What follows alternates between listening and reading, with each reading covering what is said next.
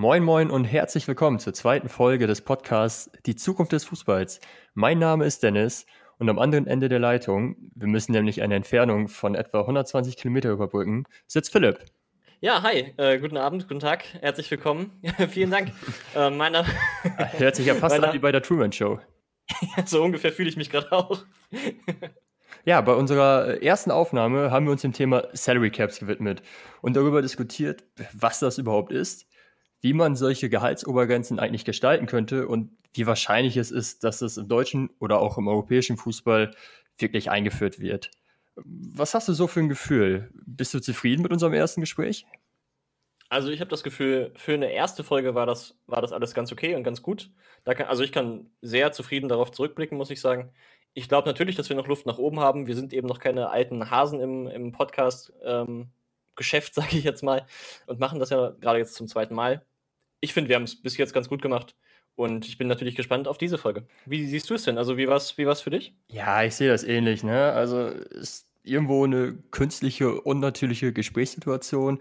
Klar, das wirkt sich auch irgendwo aus. Das äh, hat man auch gespürt während der Aufnahme, aber das erste Feedback ähm, war überraschenderweise echt positiv. Also wir haben es natürlich auch schon äh, engen Freunden geschickt und wollten wissen, was sie davon halten. Und ja, ich glaube insgesamt war das schon ganz okay. Auf jeden Fall machen wir weiter und sprechen auch heute über ein Thema, das aufgrund der Corona-Pandemie in den medialen Fokus gerückt ist. Ja, ganz genau. Also du hast ja schon angesprochen, ähm, Corona hat auch mit diesem Thema wieder was zu tun, genau wie beim letzten Mal auch schon. Und zwar ist es ja so gewesen, dass der Fußball in ganz Europa äh, im Frühjahr Corona-bedingt zum Erliegen gekommen ist. Dann ist in den meisten Ligen für mindestens zwei Monate der Spielbetrieb unterbrochen worden. In manchen Ligen länger. Manche Spielzeiten sind auch ganz abgebrochen worden beim jeweiligen Stand. Und das hat natürlich Auswirkungen auf den Fußballkalender in Europa gehabt. Und zwar geht es ganz konkret um die Europapokalwettbewerbe. Und in den Europapokalwettbewerben war es dann eben auch so, dass ähm, die Spiele ja nicht regulär zu den normalen Terminen fortgesetzt werden konnten wegen der Pandemie. Und dann hat die UEFA sich überlegt, den Wettbe oder die Wettbewerbe trotzdem beenden zu wollen, die Champions League und die Europa League, und hat dafür eine alternative Lösung gefunden. Und zwar sind die beiden Wettbewerbe in Finalturnieren beendet worden. Das heißt, beide Wettbewerbe sind ähm, an einem einzelnen Ort ausgetragen worden. Die Champions League war in Lissabon in Portugal mhm. und die Europa League war dann in Nordrhein-Westfalen, da in mehreren Städten, aber generell eben auch sehr auf einen Ort gebündelt, nämlich NRW. Und da ging es dann eben darum, die letzten Runden der Wettbewerbe auszuspielen. Also die Champions League zum Beispiel, die war halt Viertelfinale, Halbfinale und Finale in Portugal. Ja, wie fandest du es denn?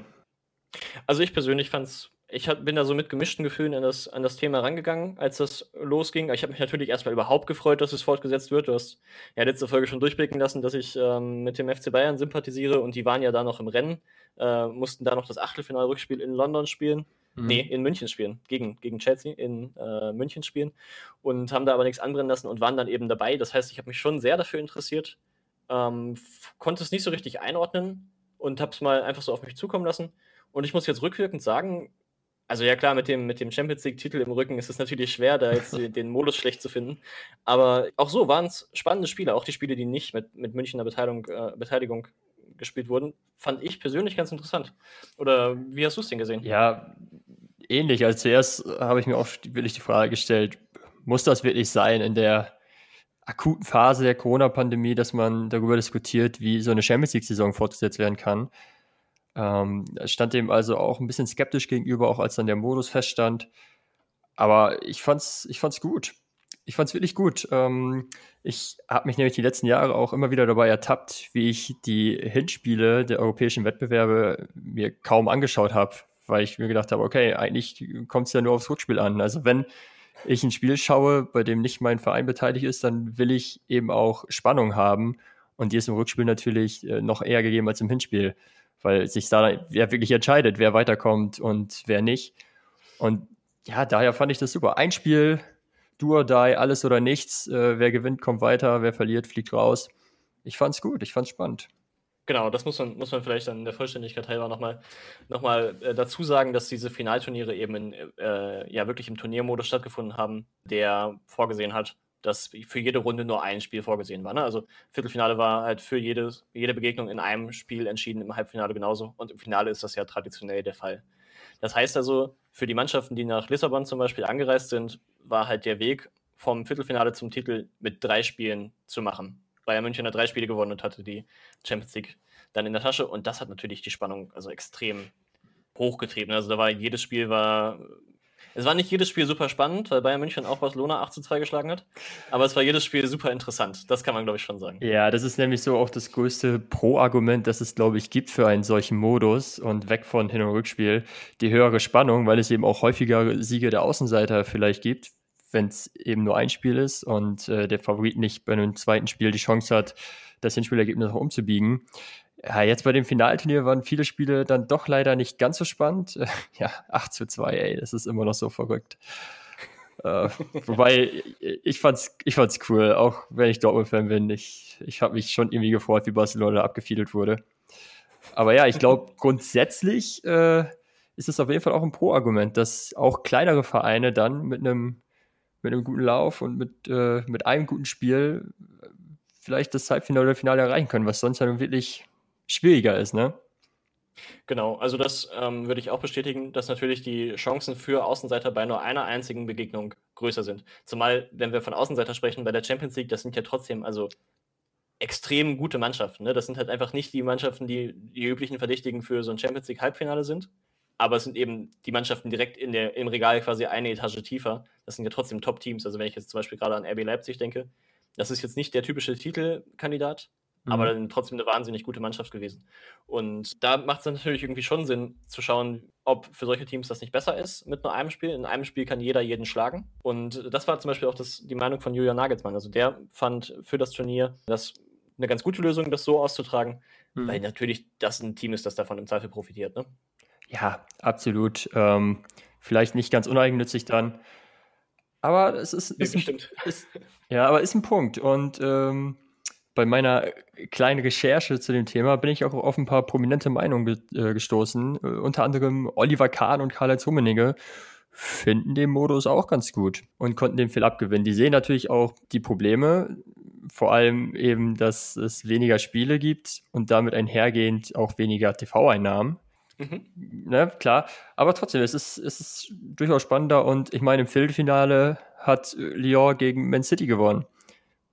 Glaubst, ja. glaubst du, das wäre passiert bei Hin- und Rückspiel?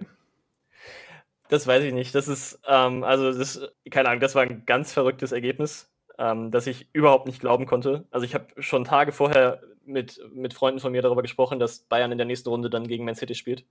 Und das war, also sind wir natürlich alle hochnäsig auf die Klappe geflogen. Völlig zu Recht auch. Also Lyon hat eine überragende Saison gespielt und Lyon hat auch in zwei Spielen vorher Juve geschlagen. Von daher weiß ich es nicht. Also kann man, glaube ich, ja nicht beantworten. Aber natürlich ist die Chance in einem Spiel viel höher. Ne? In einem Spiel überrascht man, da kann man auch taktisch überraschen. Ähm, Klar, Ajax Amsterdam im Jahr vorher äh, hat auch Real Madrid beispielsweise rausgeschmissen in zwei Spielen. Ja. Ist sowas gibt es auch immer wieder in dem Modus mit Hin- und Rückspiel. Aber trotzdem, ich, ich glaube, insgesamt äh, ist die Chance auf Überraschung doch größer und äh, da ich in der Regel mit dem Underdog mitfieber, äh, finde ich, ist das schon echt ein gewaltiges Argument dafür, dass man so ein Finalturnier auch in der Zukunft vielleicht beibehält. Und darüber wollen wir uns ja austauschen, wie wir das finden und ob das eine gute Idee ist oder was dafür und was dagegen spricht. Jetzt hast du gerade schon angemerkt, dass ähm, die Offiziellen von Bayern München äh, da ins Spiel gebracht haben, dass das natürlich weniger TV-Einnahmen bringt, wenn es weniger Spiele gibt. Und das ist ja auch sehr logisch und nachvollziehbar. Das ist eine Meinung, die übrigens auch Oliver Minzlaff hat. Das ist der Geschäftsführer von RB Leipzig. Also der hat sich da auch kritisch geäußert. Nicht, weil das nicht ein gutes Turnier ist, sondern einfach mit Blick auf die Vermarktungsmöglichkeiten, die halt im Vergleich zu normalen, zum normalen Champions League-Modus beschnitten sind. Und da hat sich dann aber der UEFA-Präsident Zeferin zu geäußert und der hat gesagt, also wenn man es richtig vermarktet, dann sind diese spannenden Spiele aber eben auch wertvoller und können quasi pro Spiel mehr Geld generieren, als die normalen Spiele pro Spiel generiert hätten. Ja, das äh, stimmt natürlich und ich kann die Argumente aus Vereinsmanager-Sicht absolut nachvollziehen. Aber ist natürlich die Frage, ob das im Gesamten gesehen wirklich ein gewichtiges Argument ist, ob da jetzt noch mehr Geld im System ist oder nicht. Ne? Also ich hätte jetzt kein Problem damit, äh, wenn es ein paar Spiele weniger im Jahr gibt, die vermarktet werden können und dementsprechend ein paar Millionen Euro weniger an die Champions League-Teilnehmer ausgeschüttet werden. Ja, ja, dem kann ich mich eigentlich nur anschließen. Also auf der einen Seite denke ich natürlich, dass es gerade für die Top-Teams da auch natürlich um Millionenbeträge geht. Also wenn wir jetzt davon sprechen, dass es weniger Spiele sind, dann geht es da potenziell halt um Millionenbeträge, die wegbrechen. Und da hängen dann neben den Spielern auch andere Arbeitsplätze mit dran. Jetzt heißt das nicht nur, weil man eine Runde weniger spielt, dass man seine Geschäftsstelle irgendwie halb leer entlassen muss. Aber trotzdem plant so ein Verein ja auch mit diesen Einnahmen, mit den Champions League-Einnahmen und äh, kann natürlich auch in der kommenden Saison dann mit den Einnahmen aus der vorherigen Saison wirtschaften. Also von daher, ich finde den, den Standpunkt, irgendwie mehr Geld zur Verfügung zu haben oder nach, möglich, nach Möglichkeit so viel Geld wie möglich quasi zur Verfügung zu haben, ich glaube, das können wir schon ganz gut verstehen. Ja, oder klar. ich kann das auf jeden Fall sehr gut verstehen, ja. Ähm, sowas kann man dann nicht von einer Saison auf die nächste umstellen. Das braucht dann schon ein paar Jahre Vorlaufzeit. Wobei es eh bis, ich glaube, zur Saison 2024, 2025 aufgrund von bestehenden TV-Verträgen gar nicht möglich wäre, den Modus umzustellen. Ähm, genau, das habe ich auch gelesen. Ja, bis 2024 ist es alles mehr oder weniger fest, wie es ist. Mhm. Es sprechen aber, finde ich, noch mehr Sachen für die Einführung und auch gegen die Einführung von so einem, von so einem Finalturnier. Ein starkes Argument dafür, also warum so ein Finalturnier mit nur einer Runde ähm, besser sein könnte, ist, dass eben allgemein die Spielerbelastung weniger wird. Ne, also wenn man jetzt zum Beispiel, um im Bild zu bleiben, bei Bayern München schaut, die haben also quasi bis zum Finale gespielt und haben dann Corona-bedingt natürlich eine sehr kurze Pause bekommen und starten halt jetzt schon wieder ein paar Wochen später in die Liga. Für die war es eine relativ kurze Zeit. Und über so einen, auch unabhängig von Corona, über so, ein, über so eine Saison hinweg, wenn man in allen Wettbewerben vertreten ist, das sind schon auch viele Spiele. Und da könnte es natürlich schon sinnvoll sein zu sagen, okay, wir nehmen halt in der K.O.-Runde jedes zweite Spiel raus und sparen damit halt den Spielern zwei, drei, vier englische Wochen pro Saison. Das macht natürlich einen Unterschied aus. Ja, gerade weil das ja auch mit langen Auswärtsfahrten verbunden ist, ist ein valides Argument, wobei ich da auch sagen muss, ich glaube, es gibt schon noch sinnlosere Spiele im Laufe des Jahres. Äh, Nationalmannschaftsfreundschaftsspiele zum Beispiel. Ähm, da könnte man da vielleicht sogar noch eher ansetzen. Aber klar, ist, äh, das muss man auf jeden Fall dabei bedenken. Und man hört ja nun öfter mal Vereine klagen, die in der Champions League und Europa League unterwegs sind. Ich glaube auch Eintracht Frankfurt hatte vor zwei Jahren, meine ich, in der Europa League-Saison, als sie weit gekommen sind, boah, ich weiß nicht, 60 Pflichtspiele, glaube ich, in der Saison. Ja, Oder um die ja, 60. Irgendwie so. Irgendwie so, genau. Ist dann schon auch krass, ne? Und äh, wenn es da ein paar Spiele weniger gewesen wären, äh, hätten sie sich sicherlich auch nicht beschwert. Ja, also wenn man da mal dagegen hält, dass man als normaler Bundesligist halt die 34 Spieltage spielt und dann sagen wir mal in den Erstrunden aus voraus, das haben wir jetzt gerade zum Beispiel bei Hertha gesehen, dann hat man halt 35 Pflichtspiele in der Saison. Da demgegenüber ist halt irgendwas über 50, was im Europapokal dann ja durchaus möglich ist, wenn man dann vielleicht auch national noch weit kommt. Ja, äh, ganz andere, ganz andere Belastung natürlich. Ne? Also quasi man spielt halt doppelt so viele Spiele mit ja. einem ähnlich breiten Kader wie andere Mannschaften. Absolut. Ähm, was darüber hinaus noch für ein solches Finalturnier sprechen könnte, ist etwas, was gar nicht direkt mit dem Fußball zu tun hat. Und zwar äh, wäre es besser für die Umwelt und fürs Klima. Also weniger Auswärtsfahrten, weniger Fans, die quer durch Europa reisen, desto weniger Flugkilometer, Autokilometer und Buskilometer hat man. Klar, der, der, Beitrag wäre wahnsinnig klein, aber heutzutage ist das etwas, was man bei solchen Diskussionen zumindest auch mitdenken muss, glaube ich. Ja, das würde ich, das kann ich verstehen. Spannender Ansatz, da habe ich gar nicht drüber nachgedacht. Aber ja, das macht auf jeden Fall Sinn. Wobei jetzt so ein bisschen sich die Frage stellt, wie das genau miteinander zusammenhängt. Weil jetzt haben wir gerade darüber gesprochen, ein Finalturnier zu machen. Und da muss man sich erstmal die Frage stellen, ist damit gemeint ein Finalturnier mit einem Spiel pro Runde? Oder ist damit gemeint ein Finalturnier mit einem Spiel pro Runde am selben Ort?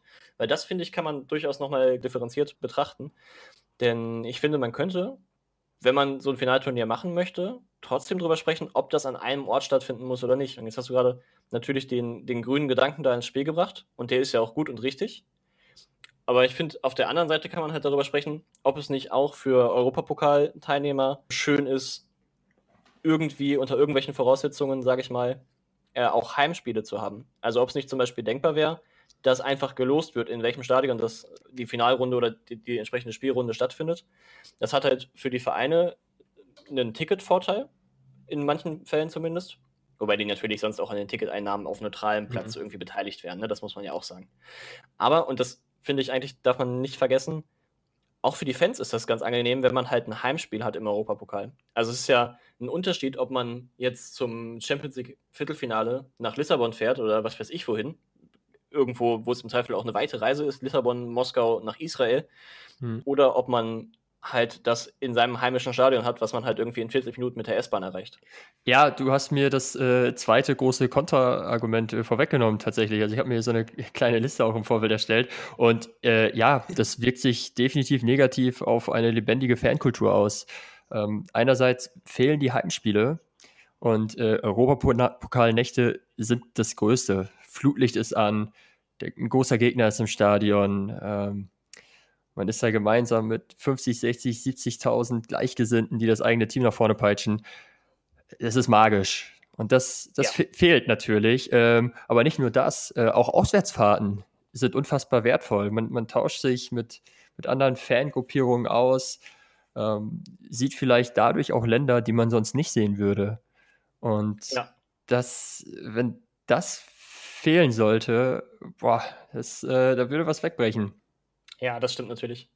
Aber wie würdest du es denn einschätzen, Dennis? Wenn wir jetzt sagen, es soll im Europapokal so ein Finalturnier geben, soll das dann an einem Ort stattfinden oder soll das ähm, quasi gelost werden, in welchem von den beiden Stadien der beiden beteiligten Mannschaften einer Partie das eben stattfindet? Also man könnte ja zum Beispiel sagen, okay, das Champions League Achtelfinale wird jetzt ausgelost und immer die Mannschaft aus einer Paarung, die zuerst gezogen wird, hat eben Heimrecht. Da habe ich eine Idee und zwar fände ich ein Finalturnier an einem Ort besser, nachdem die nationalen Ligen abgeschlossen sind. Und das sollte man, denke ich, dann auch in der Europa League machen, sodass man nach den nationalen Ligen zwei Wochen hat, die wirklich im Zeichen des europäischen Fußballs und des internationalen Fußballs stehen. Und okay. das dann jeweils an einem Ort, der eben dann auch die Infrastruktur hat, das entsprechende Stadion, und da würden dann von acht Vereinen eben auch die Fangruppen aufeinandertreffen können. So ein bisschen WM- oder EM-Feeling. Und das jedes Jahr. Ich, ich glaube, das wäre eine gute Geschichte. Ähm, klar, dann würden die Rückspiele der Viertelfinalbegegnung und der Halbfinalbegegnung fehlen. Das würde sich finanziell auswirken, klar. Man hätte aber ja immer noch Hin- und Rückspiele in der Gruppenphase und im Achtelfinale. Also es ist ja nicht so, dass das ja. ganz wegfiele. Ja. Und dann ab dem Viertelfinale ein solches äh, Final Eight Turnier fände ich gut. Aber wollen wir es ab dem Viertelfinale? Also finden wir, dass das, finden wir, finden wir beide, ähm, dass das die richtige Lösung ist? Oder denkst du, dass es vielleicht besser wäre, das tatsächlich auch ab dem Achtelfinale schon zu machen? Also nach einer Gruppenphase schon aber das sind natürlich auch viele Teams dann, die da aufeinandertreffen. Es geht um 16 Vereine, 16 Fangruppierungen. Ja. Das kann halt auch unruhig werden, ne? Das ist, glaube ich, dann zu viel. Das würde dann äh, die entsprechende Stadt vielleicht überfordern. Ähm, ich fände eine K.O.-Runde mit Hin- und Rückspiel auch schön. Das kann man ruhig so beibehalten. Aber acht Vereine, da kann man gut mitarbeiten. Dann, wenn man dann vier oder fünf Tage Pause zwischen den Spielen annimmt, dann reichen ihm auch zwei Wochen. Wenn man noch ein Spiel mehr hätte, wäre es vielleicht noch länger. Und so hat man ja bisher, ja. dass das Champions League-Finale eine Woche nach Beendigung der Liga stattfindet. Und jetzt bräuchte ja. man dann halt zwei Wochen Zeit. Dafür hat man aber auch deutlich weniger Spiele während der Rückrunde und kann vielleicht den ein oder anderen äh, englischen Spieltag in der nationalen Liga einsteuern und ist dann vielleicht auch ein, zwei Wochen eher fertig. Also Terminkollision sollte es da eigentlich keine geben. Ja, das stimmt natürlich. Klar, wenn man die Liga quasi verkürzt über englische Wochen, dann, ist noch, dann ergibt sich hinten ein Zeitfenster, das man genau für sowas nutzen kann. Das stimmt natürlich. Genau, wenn man das vielleicht auch mit so einem äh, Turnier für die Europa League äh, verknüpft, eben auch die acht besten, besten Teams dort, sodass man jeden Tag eine Begegnung hat. Das müsste ungefähr, ungefähr hinhauen. Äh, entweder eine Champions League oder eine Europa League Begegnung. Da hat man wirklich nochmal zwei Wochen am Ende der Saison, die ein absoluter Höhepunkt sind. Und gerade in Jahren ohne WM oder EM fände ich das schon echt gut. Aber da stellt sich mir ja die Frage, warum das unbedingt in einer Stadt sein muss, Dennis. Weil dann könnte man ja auch, oder quasi wie jetzt im Ruhrgebiet so in einem, in einem Ballungszentrum sein muss, weil dann könnte man es ja tatsächlich eigentlich auch ähnlich gestalten wie eine Weltmeisterschaft oder eine Europameisterschaft und in verschiedenen Stadien eines Landes spielen. Das wäre dann irgendwie auch denkbar, dass man zum Beispiel sagt, okay, die Champions League Endrunde 2025 findet eben in England statt. Und dann findet die nicht nur in London statt, sondern auch in Liverpool und Manchester und sonst wo. Ähm, mhm. Und hat dann halt einfach diese Turniere oder dieses Turnier so auf ein Land bezogen, wie man eben europäische und, und Weltmeisterschaftsspiele hat. Ah, okay. Also, ja. Ist spannend. Also, äh, wäre ich, würde würd ich mitgehen. Dann wäre vielleicht auch eine Stadt nicht so, ja, was heißt überfordert damit. Ich glaube nicht, dass man dass man einen Verein oder eine Stadt damit überfordern würde mit der Ausrichtung eines solchen Turniers. Aber so würde es sich ferner, äh, fairer verteilen und äh, das ganze Land würde irgendwo profitieren. Ähm, das Land würde profitieren. Und ich, ich weiß auch nicht, ob man wirklich jemanden damit überfordert, aber ich sag mal, das Risiko ist natürlich größer, wenn man alles in einer Stadt macht. Ne? Und Städte, die das schlucken können, also die quasi auch mehrere Spielstätten haben, damit das auch nicht alles nur in einem einzigen Stadion stattfindet. Also in Lissabon waren es ja auch zum Beispiel jetzt zwei Stadien, die beteiligt mhm. waren.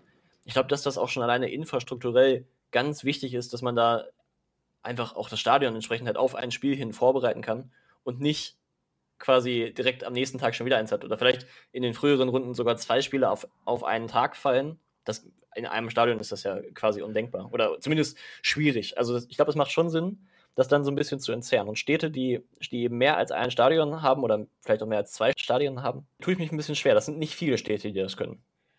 Ja, da wäre die Auswahl zumindest sehr beschränkt, das stimmt. Ähm, Zumal, wenn die, wenn die Stadien dann noch irgendwie hohen Ansprüchen genügen müssen. Ne? Also, es kann ja nicht jedes Stadion dafür herhalten. Also, ich wüsste zum Beispiel nicht, gefühlt würde ich sagen, hat München zum Beispiel ein Stadion, das das kann. Obwohl in München natürlich drei große Stadien vorhanden sind. Hm. Ja, ja, stimmt schon. Also, in Städten wie Düsseldorf oder, oder Hamburg, Bremen, die jetzt nicht ausreichend groß werden oder wo die Stadien nicht ausreichend groß werden, um so ein Turnier auszurichten, aber wo man sich durchaus ein Champions League Viertelfinale vielleicht vorstellen könnte, würden dann ja, eben genau. auch davon profitieren, ja. Also ich finde, das wäre zumindest denkbar. Ich finde die Idee charmant. Aber ich frage mich noch, macht es dann wirklich Sinn, das mit den letzten acht zu machen? Oder könnte man, wenn man das so sieht, nicht vielleicht doch schon das Achtelfinale auch national, also in einem, in einem Land quasi austragen? Oder vielleicht doch eher auf ein Final Four reduzieren? Ähm, also ich frage mich, warum explizit Viertelfinale, weißt du? Ja, ähm, ja, weil man hat eben eine Runde klassisch Hin- und Rückspiel und mhm. hat dieses bisherige Europacup-Gefühl dadurch vielleicht dann doch ein bisschen konserviert. So diesen, diesen ein, ein Rückstand aus einem Hinspiel aufholen. Äh, ne, Barcelona, Liverpool, so aus dem 13-0 dann äh, ein ja. 4 3 machen im gesamten Ergebnis mit einem 4 0 im Rückspiel äh, an der Anfield Road. Oder in der Saison vorher äh, Barcelona gegen Paris, das war ja noch verrückter. Da hat ja Paris das Hinspiel 4-0 gewonnen und Barcelona im Rückspiel einfach mal 6-1. Ja. Das sind natürlich Geschichten, die, wenn man nur ein Entscheidungsspiel hat, so nicht passieren würden. Ja. Und ähm, eine Runde nach dem klassischen Modus in Rückspiel fände ich weiterhin ganz gut. Aber ein Turnier ab dem Halbfinale ist mir dann wiederum ein bisschen zu wenig und so bin ich halt aufs Viertelfinale gekommen, so wie es in diesem Jahr ja auch der Fall war. Corona-bedingt. Ja. Ja, finde ich eigentlich auch ganz gut.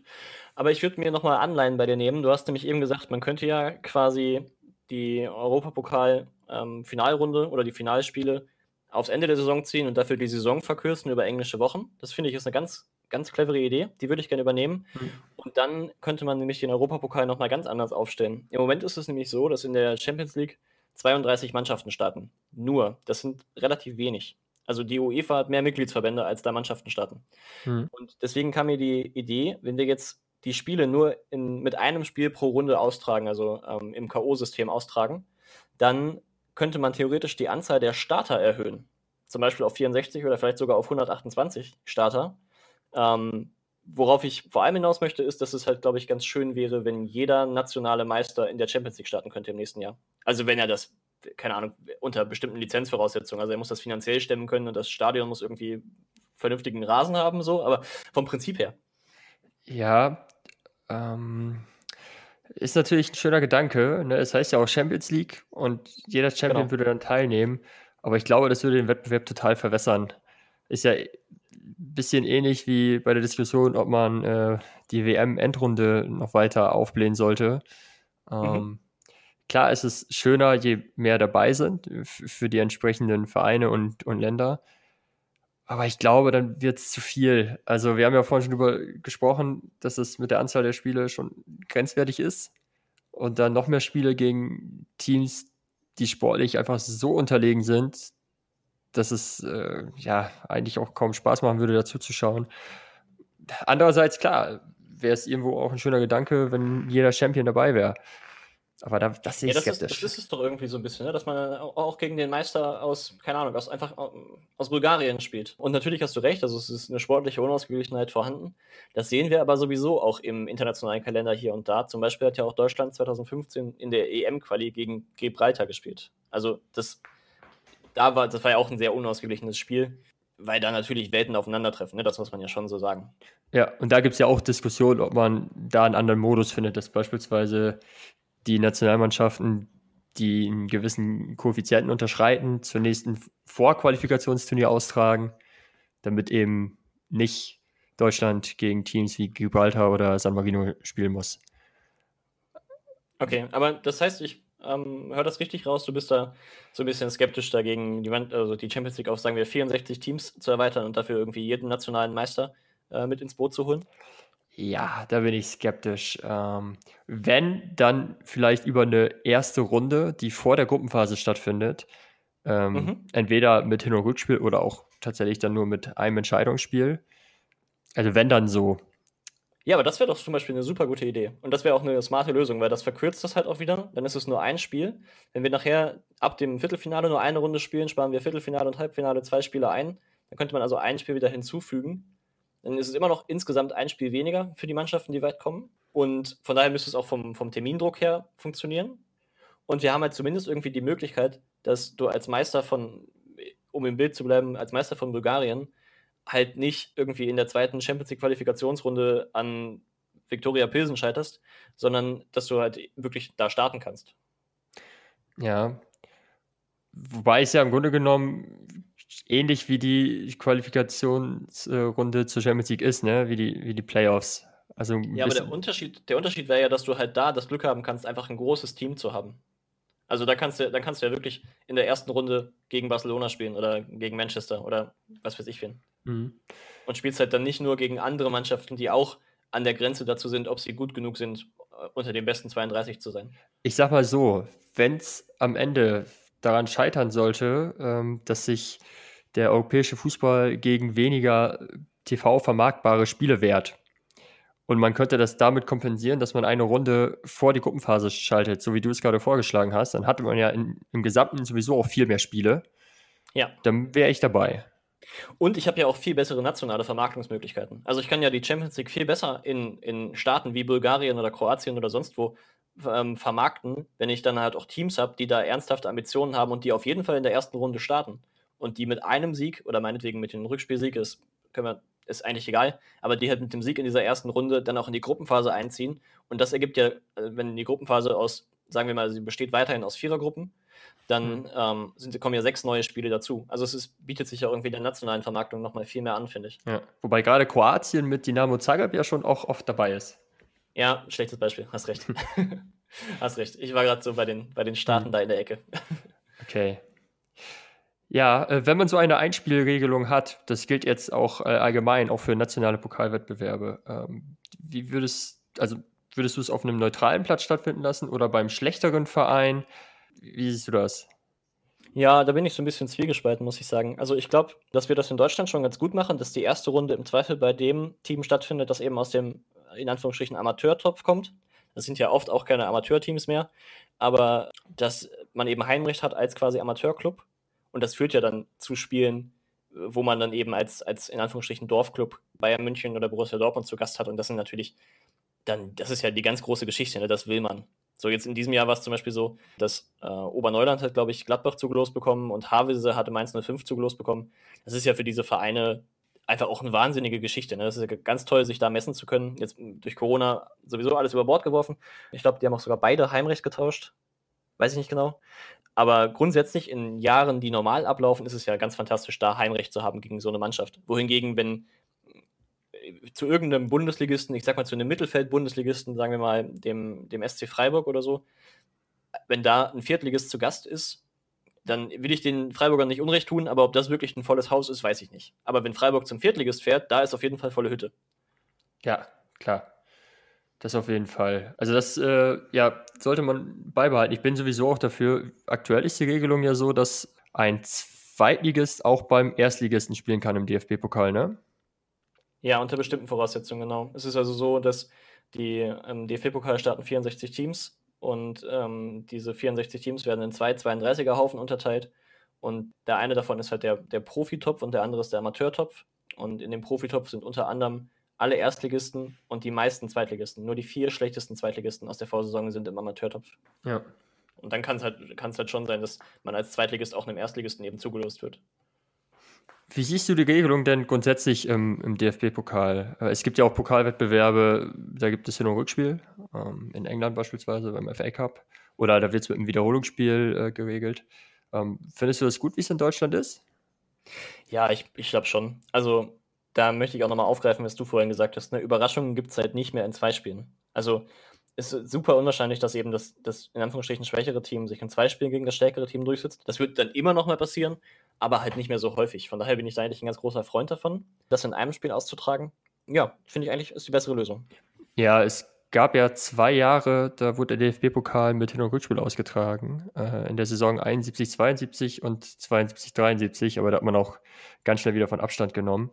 Und mhm. äh, ich habe, frage mich nicht, wie ich darauf gestoßen bin, eine Umfrage gesehen auf transfermarkt.de im Forum, ist schon zehn Jahre her. Aber 500 Leute haben sich beteiligt und es geht da um die Frage, ob man beim DFB-Pokal ein Rückspiel einführen sollte oder nicht. Mhm. Und ja, 12 Prozent der Leute war es egal. 73 Prozent möchten kein Rückspiel und lediglich 15 Prozent würden gerne, dass es im DFB-Pokal äh, neben dem Hinspiel dann auch ein Rückspiel gibt. Also eindeutiges Votum und ja, wir beide sehen es ja auch ähnlich. Ja, ist auch eigentlich, also total offensichtlich. Ne? Überleg dir mal, je nach m, mm, Runde, in der das eben der Fall wäre, stell dir mal vor, du verlierst als Verbandsligist in der ersten Runde 0 zu 12, keine Ahnung, in Dortmund. Und dann gibt es halt ein Rückspiel. Was willst du denn da noch machen? Also, das ist ja jetzt nicht so, dass das irgendwie den sportlichen Wettkampf irgendwie reizvoller macht. Nein, was man höchstens überlegen könnte, wäre ab einer gewissen Runde gibt es bei einem Unentschieden ein Rückspiel bei dem anderen Team. Ja, Ne? Das ist spannend. Das finde ich, find ich auch tatsächlich spannend, dass man sagt, ab dem Achtelfinale oder so, ähm, da gibt es keine Verlängerung, sondern wenn dann Werder Bremen in Wolfsburg spielt und das Spiel endet 0 zu 0, gibt es eine Woche später oder wann auch immer das Rückspiel dann in Bremen und dort dann auch mit Verlängerung und gegebenenfalls Elfmeterschießen. Ja, das finde ich eigentlich eine ganz gute Idee. Das finde ich eigentlich eine ganz gute Idee. Ähm, ich frage mich, in so einem Szenario, ob es dann nicht besser wäre, sogar auf die Verlängerung zu verzichten. Und das ist eine Idee, die nicht mir gekommen ist, sondern die jetzt in Frankreich passiert. In Frankreich ist es nämlich ab der jetzt laufenden Saison 2021 so, dass in den Pokalrunden keine Verlängerung mehr stattfindet, sondern es nach dem Spiel direkt ein Elfmeterschießen gibt. Okay. Ausnahme ist das Finale. Also im Finale wird es auch immer noch eine Verlängerung geben. Ähm, okay.